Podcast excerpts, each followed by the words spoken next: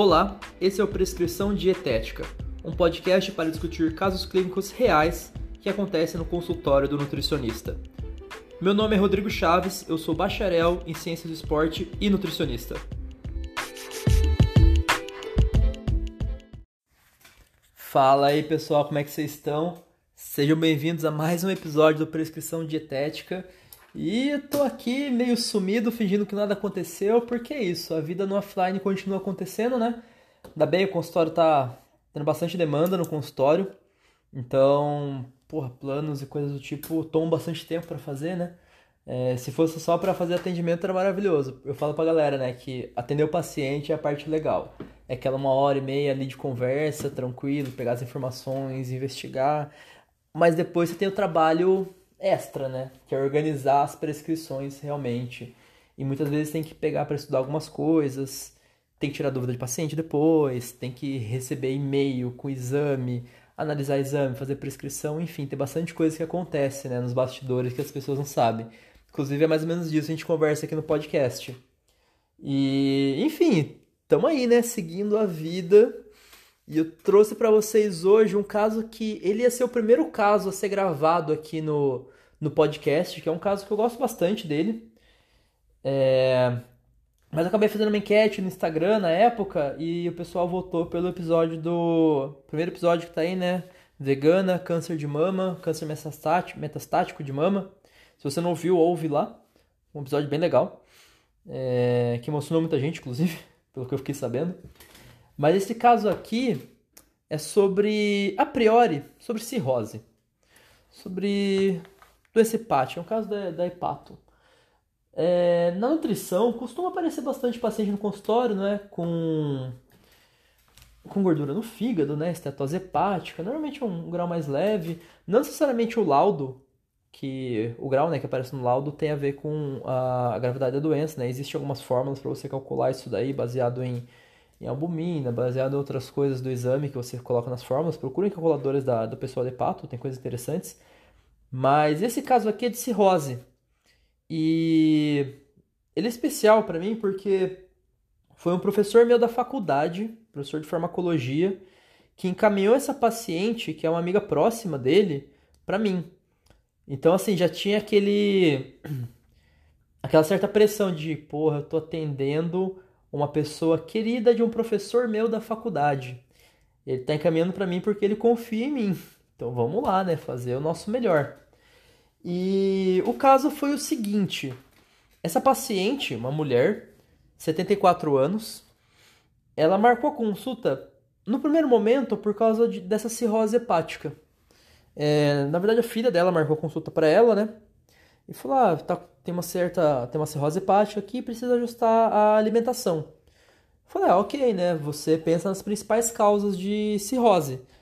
Normalmente, bebida alcoólica, existe a cirrose medicamentosa, existe por gordura em si ou por doenças virais. Ah, então pode ser alguma dessas causas, ok. Então já dei uma, uma lida ali antes. Essa paciente chegou junto com a filha na consulta. É importante falar que a filha ela, ela é acadêmica, ela foi professora universitária já da, da, da área de biológicas. E essa informação é importante porque ela. O histórico em si.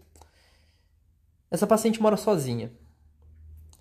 A filha deixou o filho dela, no caso, o neto dessa paciente, junto com ela e foi viajar. Passou aí um tempinho fora. Quando voltou para casa, viu que a mãe tinha desenvolvido uma ascite. Possivelmente uma ascite de um grau 3 ali, pelo que ela me descreveu. É, existem graus né, de ascite. Para quem não lembra, ascite é o acúmulo anormal de líquidos com ou sem proteínas na, na cavidade peritoneal, no, no abdômen em si, é como barriga d'água, né? Foi aquele barrigão.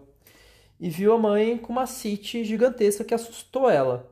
Ela não entendeu o que aconteceu e aparentemente a mãe, pelo que ela disse, tinha perdido um pouco, é, com uma certa perda de consciência, é, não estava respondendo, não estava bem localizado e orientado em tempo e espaço.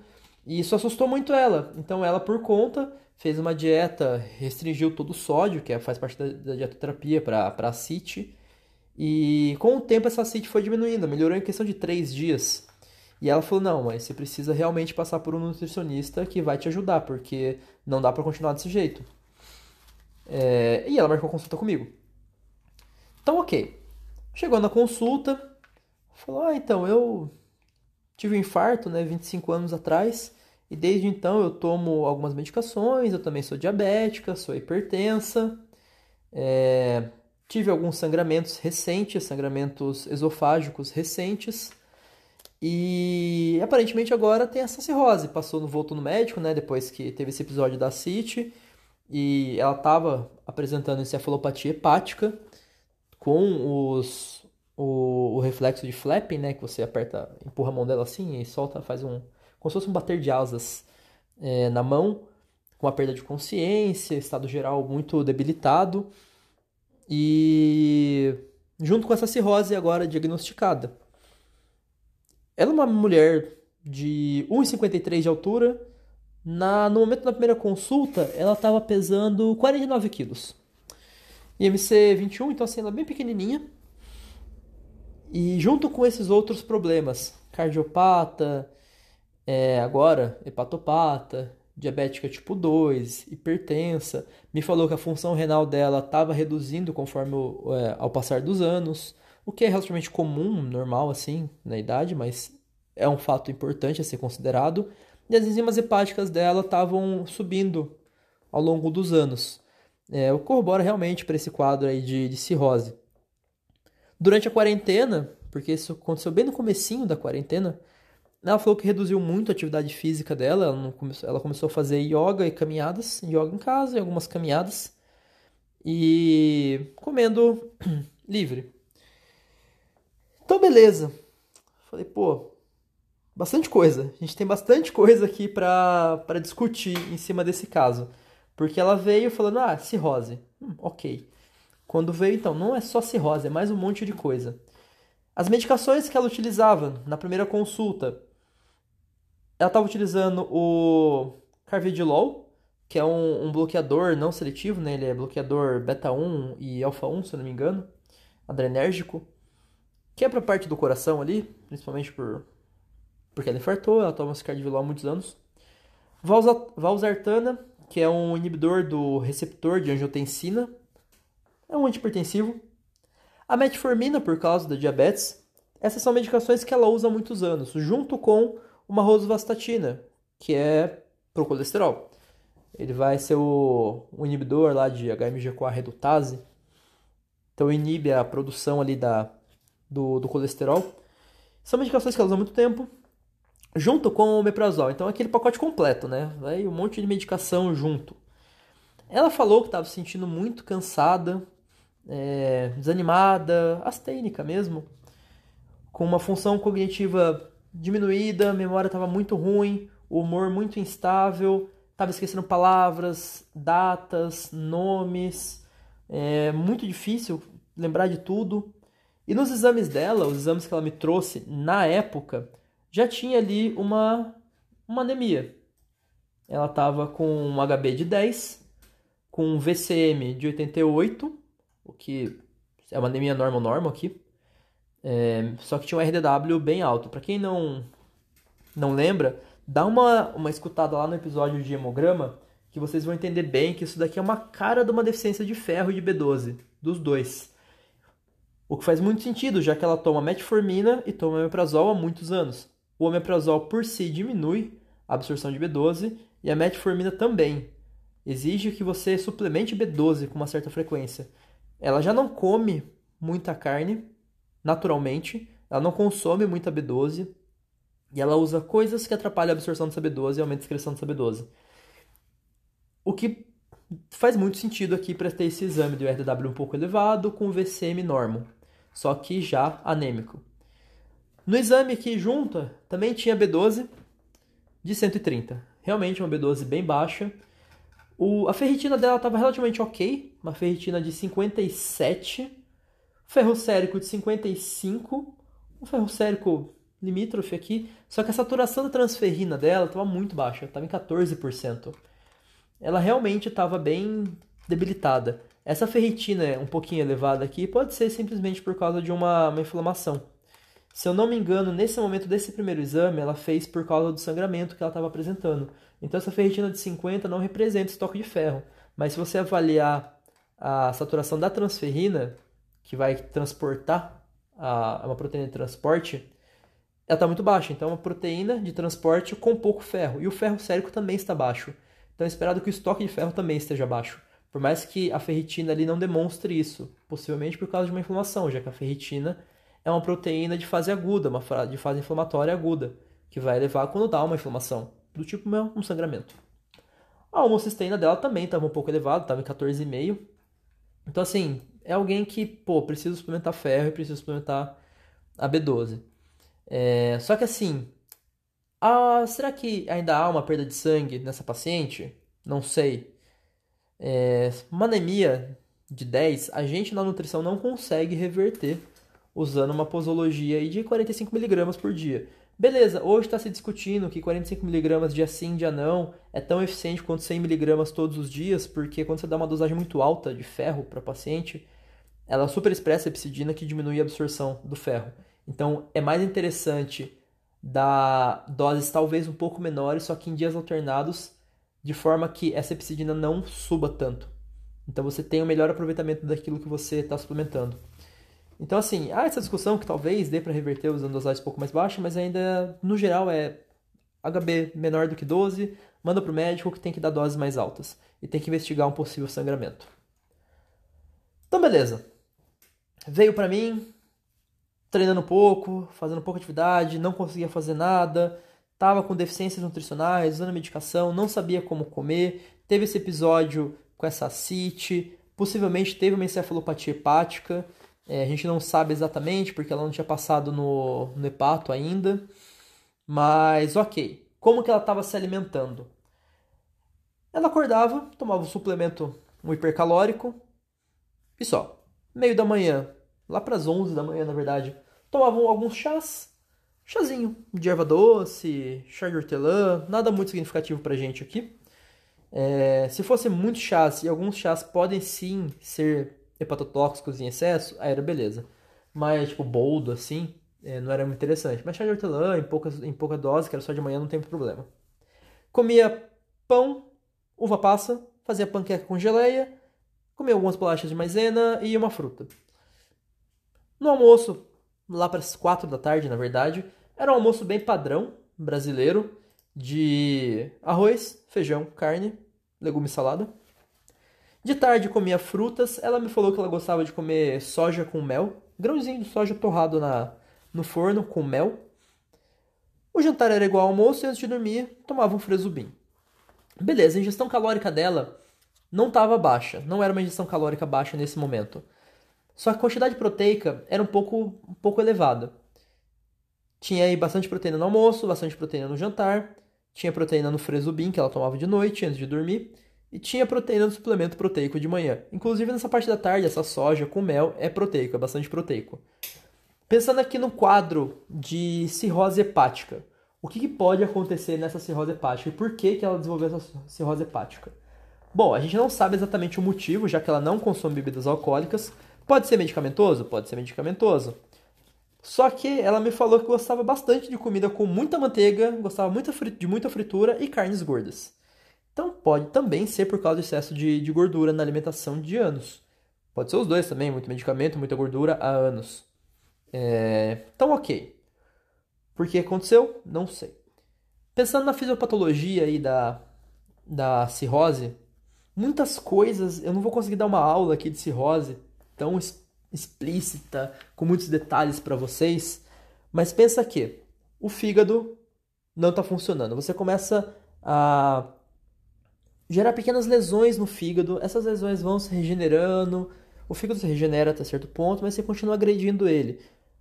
Então vai começando a, a fazer certas fibroses, fibras, tecidos conjuntivos no fígado. Só que esse tecido, esse tecido conjuntivo, ele não é um hepatócito, ele não tem a mesma função do hepatócito. Pense em uma cicatriz mesmo, quando você corta o seu braço, você coloca um outro tecido ali, mas aquele tecido, ele não é igual ao tecido anterior. Você consegue ver a cicatriz, ela não tem a mesma elasticidade, não tem a mesma função exatamente, mas ele tapa o buraco ali. Então, tem uma agressão muito grande nesse fígado por anos, chega uma hora que ele começa a perder sua função. Ele começa a não funcionar direito de tanta cicatriz que tem nele. Isso daí vai gerar o quadro de, de cirrose, que pode virar um, um hepatocarcinoma, pode piorar. Em relação à CIT que ela teve, está muito relacionada. Assim, existem vários fatores que podem levar esse, essa CIT, mas a insuficiência cardíaca é uma, ela já era cardiopata, mas estava medicando, assim, podia ser por isso. Mas a cirrose hepática também pode levar a uma CIT. Então tudo condiz. É uma CIT por acúmulo de líquidos, mas sem proteínas, no caso da, da insuficiência hepática e da insuficiência cardíaca. Os dois são por falta, ficam só líquidos sem proteínas. É, detalhes para vocês. Existe, né, o aquele teste, o sinal de ai, como é que chama? Ai, não lembro exatamente o nome. Piparote, lembrei. Que você pede pra pessoa colocar a mão dela no meio da barriga dela. Aí você dá um tapa do lado do, do, do flanco e vê se você sente um, um, líquido mexendo do outro lado do flanco. Você posiciona suas mãos dos, dos, dos flancos da pessoa, da barriga mesmo. Uma do lado esquerdo, uma do lado direito. Pede pra ela colocar a mão no meio, tocando na pele. Dá um tapa assim, ó, pá. E vê se reverbera e você sente esse sinal da onda líquida do lado oposto. Esse é um sinal positivo de uma CIT de grau 3. Muito provavelmente ela estava nesse nível pelo que foi descrito para mim. E a encefalopatia hepática é uma condição de agravamento aí da, dessa cirrose. Por que, que acontece essa encefalopatia hepática? Cara, é um caminho longo para chegar na encefalopatia hepática. Pensa em acúmulo de toxinas, de amônia, muita amônia, muita amônia indo para o cérebro causando perda de consciência, cognição, entre outras coisas. Até o coma pode chegar à morte por causa da encefalopatia hepática.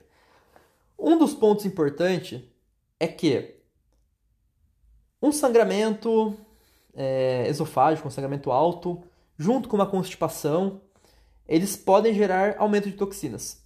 É, bactérias em si, elas podem produzir amônia dentro do seu intestino, que vai ser absorvida e vai aumentar a circulação de amônia no, no, no sangue. No caso dessa paciente, ela tinha um hábito intestinal ok, diário, então no momento não era relevante se preocupar com o intestino dela. Porém, lembra que ela teve um sangramento esofágico ali de um tempo atrás, o que pode sim corroborar para o desenvolvimento da encefalopatia hepática. Além disso, o excesso de proteínas ou a baixa quantidade de proteínas também pode levar a essa produção de amônia. Amônia, gente. Lembra lá do, do de uma estrutura de um aminoácido? Lembra aquele carbono quiral que vai ter uma cadeia R? Aí você vai ter um grupo carboxílico, você vai ter uma, uma de um lado, vai ter um hidrogênio ali. Amônia é o NH3. Então você tem lá o gás amoníaco, né? A amônia é o NH3. Se você pega muito aminoácido, ele vai ser degradado de alguma forma, se ele estiver em excesso cliva a cadeia R, tira a amônia, que vai para o ciclo da ureia. Só que essa amônia tem que ser degradada no ciclo da ureia, você precisa de uma função renal boa para isso acontecer também. E o resto ali vira o carboxílico. Então, assim, se você consome muita proteína, nesse caso onde ela não está sendo excretada, onde você já tem um fígado não funcionante, você vai gerar muita amônia que vai precisar ser excretada, mas não vai dar muito certo. Então você aumenta a quantidade de amônia sérica também. O contrário é importante. Se você fizer uma dieta sem proteínas, nossa, não vou dar proteína então para não ter esse problema. Você vai gerar catabolismo muscular. O catabolismo muscular também gera muita amônia. Então, tanto uma degradação de aminoácidos quanto uma alta concentração de aminoácidos, elas podem sim aumentar essa produção de amônia. Isso diminui a concentração de aminoácidos cadeia ramificada que vão ser utilizados nessa, nessa via para remover essa amônia, você vai precisar dos aminoácidos cadeia ramificada para doação do, do N para formar o glutamato. É, puta, pega aí a, a via da ureia que vocês vão lembrar disso daí. Se você reduz a quantidade de aminoácidos cadeia ramificada séricos, lá no seu cérebro você tem a barreira hematocefálica, onde ela seleciona o que vai ou não para o cérebro. Aromáticos competem com cadeia ramificada. Quem tem mais, passa. Então, se você reduz a quantidade de cadeia ramificada, você aumenta a quantidade de aminoácidos de os aminoácidos aromáticos que vão para o seu cérebro, gerando encefalopatia hepática. Vai mudar neurotransmissores, vai gerar outros distúrbios no seu cérebro. É, outras coisas também podem, podem piorar, né? Essa encefalopatia hepática para distúrbios é, hidroeletrolíticos, é, algumas deficiências de minerais, como o zinco em si, que ele vai ser um importante fator, um cofator enzimático na, no ciclo da ureia. Então, assim, resumindo, intestino ruim piora, sangramento é uma causa de encefalopatia hepática, muita proteína ou pouca proteína vai ser uma causa, distúrbio hidroeletrolítico vai ser uma causa, deficiência de importantes aminoácidos aí, principalmente de aminoácidos não, de minerais, principalmente o zinco, que é um cofator, todos esses vão levar a encefalopatia hepática que podem levar à morte. Então, tamo aí. Um caso que não era só cirrose, porque também tem diabetes no meio, também tem hipertensão, também tem outras várias coisas nesse meio. O que, que eu fiz na dieta dessa paciente no primeiro momento? Beleza. A gente organizou a alimentação. Expliquei isso para ela, que ela não pode consumir muita proteína, mas ela também não pode comer pouca proteína. A alimentação dela ficou praticamente plant-based ficou com 1,2 gramas de proteína, porque a recomendação é de 1, ponto, é de 1 a 1,2. É, na verdade, 0,8, 0,9 até 1,2. Mas eu não podia deixar ela perder peso. É, eu não podia deixar ela catabolizar. Mas eu não posso dar um excesso. Então a dieta dela, dela era muito controlada. Ela sabia exatamente quanto comer, ela precisava ter esse controle. E em consultas posteriores, que ela vinha para arrumar algumas coisas, reavaliar, ela sempre manteve esse peso de 49, 50 é, e ela falou que, ah, eu já percebi que se eu não levo muito a sério isso de não comer carne, se eu vou, por exemplo, para um churrasco e como carne, no dia seguinte eu tô com um quadro de encefalopatia hepática, eu tô bem ruim e demora aí uns dois dias para melhorar. Então ela realmente percebeu isso da encefalopatia hepática, a alimentação mudou muito a qualidade dela. Mantive calorias em, em torno de é, 1850, 1,2 de proteína, norma glicídica, melhorei a qualidade de suplementação, ela não ficou com suplementação proteica, se eu não me engano. Deixa eu dar uma olhada aqui. Hum, eu, não, eu tirei o Fresubin, eu tirei todos os suplementos proteicos dela. Eu mantive esses horários que ela se alimenta normal. Então tinha um café da manhã um pouco mais tarde, o almoço um pouco mais tarde, que era a base de arroz, uma leguminosa, algumas sementes, castanhas. Eu até coloquei uma opção com carne para ela, para ela saber quanto de carne ela poderia consumir caso ela fosse consumir. E era uma porção de 50 gramas, era muito pouco. É... Essa paciente, ela é japonesa, então facilitava muito. Eu podia colocar tofu, ela gostava bastante de tofu. O grão de soja que ela gostava, a gente até conseguiu porcionar um pouquinho para ela conseguir comer, mas era tudo muito bem controlado. É... E ok, arrumei essa parte da alimentação dela. Ela foi, voltou para umas consultas e outras, tranquilo. Porém, teve um outro episódio. Isso daí já tinha passado um ano da, da, primeira, da primeira consulta. Ela. A filha dela me mandou mensagem, nove da manhã. Desesperada, porque encontrou a mãe desacordada no banheiro. Falei, ai meu Deus, aconteceu. Eu sempre vejo minhas mensagens de manhã. Eu não respondo paciente de manhã, mas eu sempre vejo, porque às vezes acontece esse tipo de coisa. E basicamente o que aconteceu foi: a mãe dela fez uma hipoglicemia tomando banho. E desmaiou. Só que lembra que ela mora sozinha. Então, por sorte, a filha foi visitar a mãe e encontrou a mãe desacordada no chão. Sinais vitais muito fracos, não conseguia pegar o. aferir o pulso dela, não conseguia sentir batimentos cardíacos, mas conseguiu recuperar ela, levou no hospital, ok. Qual foi essa história? Estava lá a paciente, dia das mães, comemorando com os filhos. E o pessoal ficou enchendo o saco dela: não, mas é só um dia, vamos comer, não tem problema, come, é só um dia. Ela comeu bolo com chantilly. Foi o que ela me relatou. Ah, come bolo com chantilly, porque né? Só se vive uma vez, vamos lá, YOLO. Aí ela começou a passar muito mal. É... Isso foi numa sexta-feira de noite. No sábado, ela acordou passando mal ainda, diarreica, fraca, e acabou comendo muito pouco naquele dia porque ela estava realmente mal. Ela tomou sopa, é, fez um café da manhã com água ali, tomou aguinha e ficou tomando chá ao longo do dia. Ela não tomou mais nada. Basicamente foi uma sopinha, café da manhã e água ao longo do dia. No domingo, ela acordou relativamente bem, pelo que ela relatou. Foi, foi no banheiro, aí foi tomar banho e tal. Ela se apoiou no no cabideiro do, do banheiro e desmaiou. Só que nisso a água estava ligada, ela desmaiou lá e ficou lá mesmo. Ela não sabe quanto tempo ela ficou desacordada, ela só lembra da filha reacordando ela, dando suco de laranja, bem quantidades pequenas para ela. É, depois ela foi no médico na segunda-feira seguinte, no hepato, começou a tomar o, o Noripurum, porque ela realmente estava anêmica. É, a dosagem de ferro não foi suficiente, inclusive ela está tomando ferro com a B12 até marcar esse médico.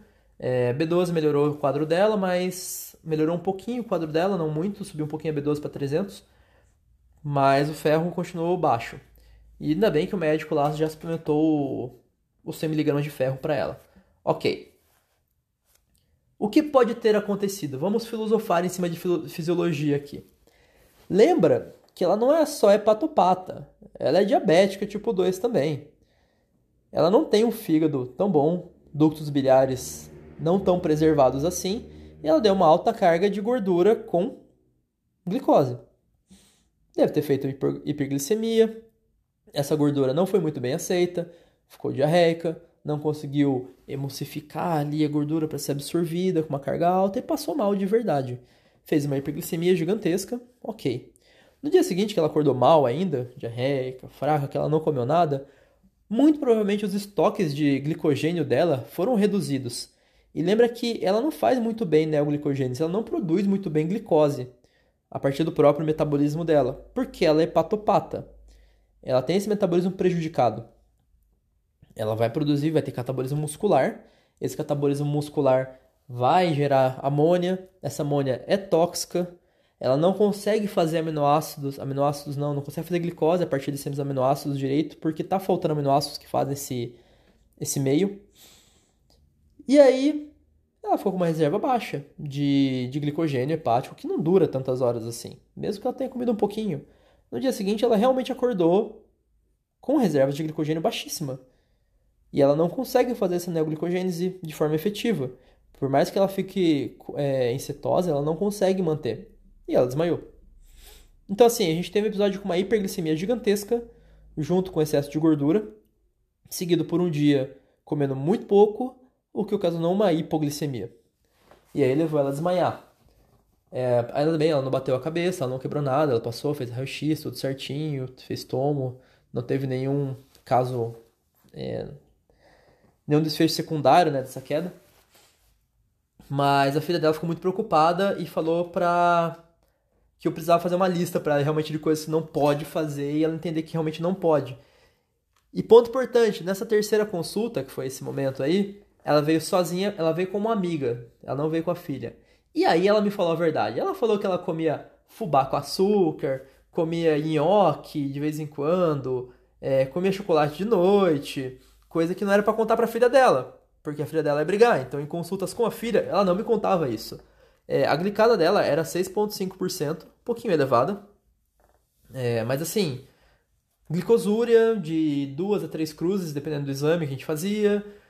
Então, assim, ela realmente estava fazendo coisas extra com essa glicemia dela. A gente conversou que, olha, não vai dar para você fazer. Não vai ter como, não rola. É... E ok, arrumamos isso daí. Nesse, nessa consulta ela tinha colocado o estalopram, é um inibidor seletivo de recaptação de serotonina.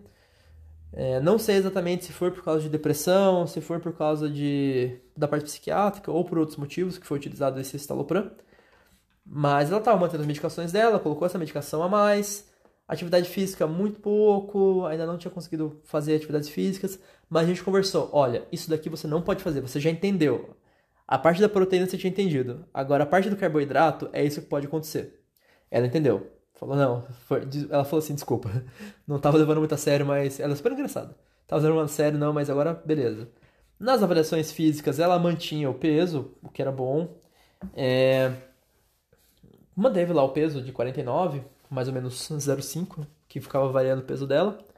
Ultrassom de musculatura não mudava, então o que é muito bom, quer dizer que a gente estava mantendo aquela musculatura dela. É, não vai aumentar. Sem, sem exercício resistido, não, não tem melhora, não tem como. Então a gente tem que evitar que haja perda. Funcionalidade do corpo, ela estava mantendo a funcionalidade, conseguia se mexer, fazer atividade física do dia a dia, o que já é uma grande vitória. E aí, falou que estava continuando investigando esse sangramento do porquê que a suplementação de ferro não, não surtia efeito. Última consulta que eu tive foi antes dela mudar de cidade. Ela falou para mim que ela ficou na UTI por três dias, depois mais quatro dias em enfermaria por causa do sangramento esofágico, que virou um grande sangramento esofágico que ela teve, das varizes esofágicas dela. Sangrou muito, teve que fazer reposição de transfusão de sangue no, no hospital. É, mas ela não teve novos episódios de cefalopatia hepática, nem de ascite, nem de hiperglicemia, nem de hipoglicemia. A parte nutricional estava ok, mas ela veio em consulta depois dessa desse sangramento ali esofágico dela. Peso mantido, hábito intestinal dela piorou, possivelmente por causa do sangramento alto. Ela diminuiu um pouco a fome, né? Ela estava comendo forçada. Ela estava indo no banheiro a cada duas a três, é, a cada dois ou três dias.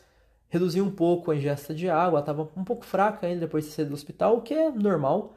E a parte cognitiva, a parte é, de memória, de atenção, estavam bem ruins ainda, que são sintomas da B12 baixa ali. Mas ela já não estava mais astênica, é, recuperou, a HB dela subiu lá para 13, se eu não me engano. E tirou a metformina, não estava mais tomando metformina nesse momento, não sei porquê. Estatina mantida, estalopram mantido, cardivilol mantido, losartana mantido. Colocou hidroclorotiazida, que é um, um diurético. É, clopidogrel, ah, tirou a metformina, colocou o clopidogrel colocou omeprazol, pantoprazol e a lactulona. A lactulona é um, é um laxante formador de massa. Ele é importante no tratamento da encefalopatia hepática porque lembra que ter o intestino ruim pode piorar o quadro de encefalopatia hepática. Então o hepato colocou a lactulona para ela. A gente tinha conversado de alguns probióticos na época. Ela chegou a utilizar alguns probióticos, o hepato tirou e colocou a lactulona. Tudo bem, o intestino dela voltou a funcionar depois disso, sem problemas é, mantendo a caminhada, yoga, a alimentação dela sempre organizada, ela não fez mais a, o fubá com açúcar dela. E nessa última consulta, o que eu mudei foi na parte das prescrições. Porque o que eu comecei de prescrição de, de manipulados, né, de, de vitaminas e minerais. Na primeira consulta, lá que estava com a B12 baixa, é, com perfil de ferro possivelmente diminuído, eu dei doses altas de, de B12 junto com B9, junto com ferro, um pouco de cobre, é, duas vezes por dia, doses bem altas mesmo. O que subiu um pouquinho a B12 dela, não subiu muito. É, mantive é, uma dose alta depois também de B12, só que como aparentemente o trato gastrointestinal dela não estava funcionando direito, a gente mudou para uma prescrição sublingual, para poder fazer comprimidos sublinguais de B12 com dosagens altas também. Como o médico colocou o Noripurum, eu não me preocupei mais com o ferro, só deixei realmente a B12. O outro ponto que é importante de falar para vocês é sobre o BCA, Branched Chain Amino Acids, aminoácidos de cadeia ramificada, que a galera fica, ah, não serve para nada, não serve para nada. Eu sempre falo pra galera, gente, restringe quando vocês forem falar que não serve para nada algum suplemento, porque às vezes você não leu toda a literatura. O BCA, ele é recomendado pela ESP, é recomendado por outras instituições para tratamento de encefalopatia hepática. A gente tem estudos com ele. É, são dosagens altas de BCA que você utiliza. É, eu costumo utilizar 15 gramas por dia em hepatopatas, dividido em doses de 5 gramas, mas dá para chegar aí até mais, dependendo de como que é a ingestão proteica. Importante que esse BCA adicionado vai ser considerado no, no cálculo de proteínas do dia. Lembra lá que o, por causa do quadro da cirrose, degradação, amônia e tal, você usa BCA para fazer essa excreção da, da amônia e os níveis séricos diminuem. O que aumenta os níveis séricos de aromáticos, que aumentam a passagem de aromáticos para o cérebro, causando encefalopatia hepática.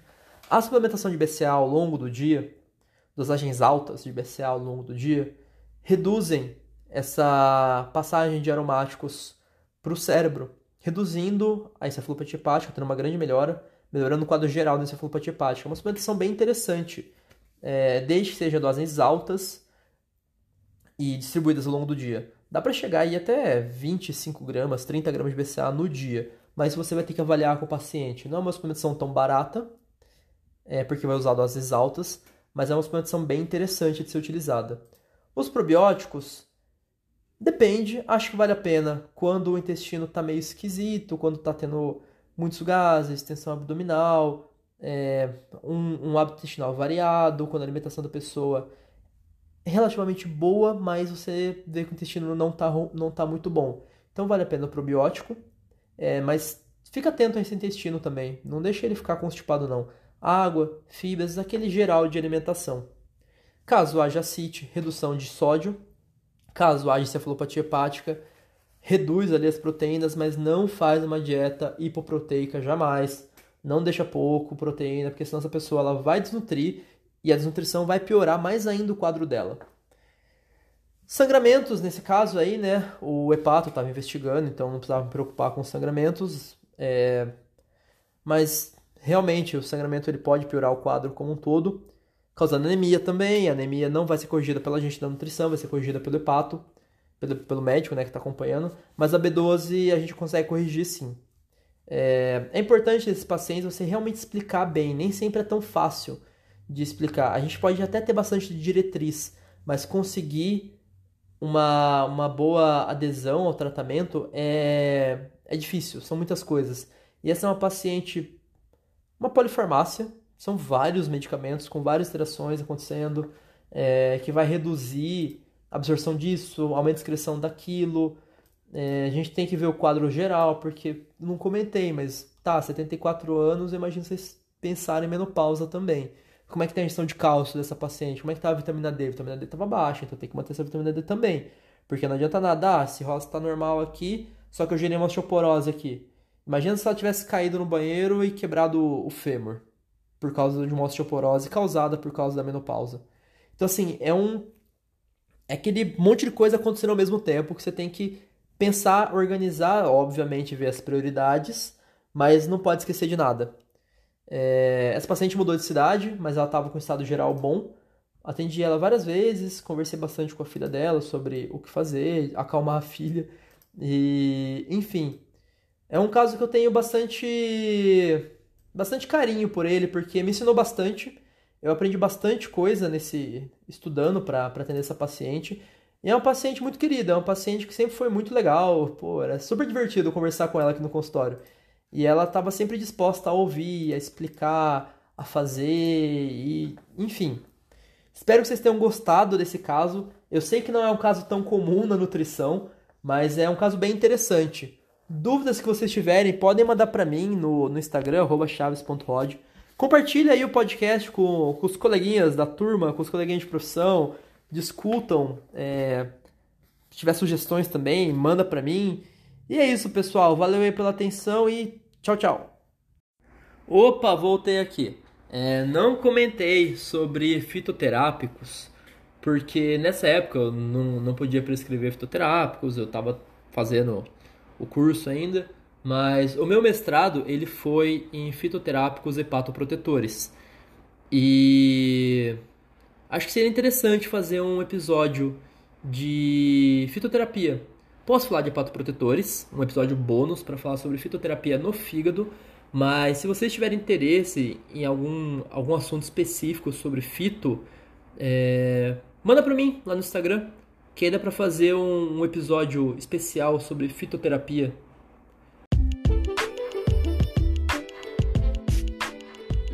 Você acabou de escutar o podcast Prescrição Dietética podcast para discutir casos clínicos do consultório da nutrição. Esse podcast tem um intuito educacional. Qualquer dúvida, mande no Instagram, chaves.rod.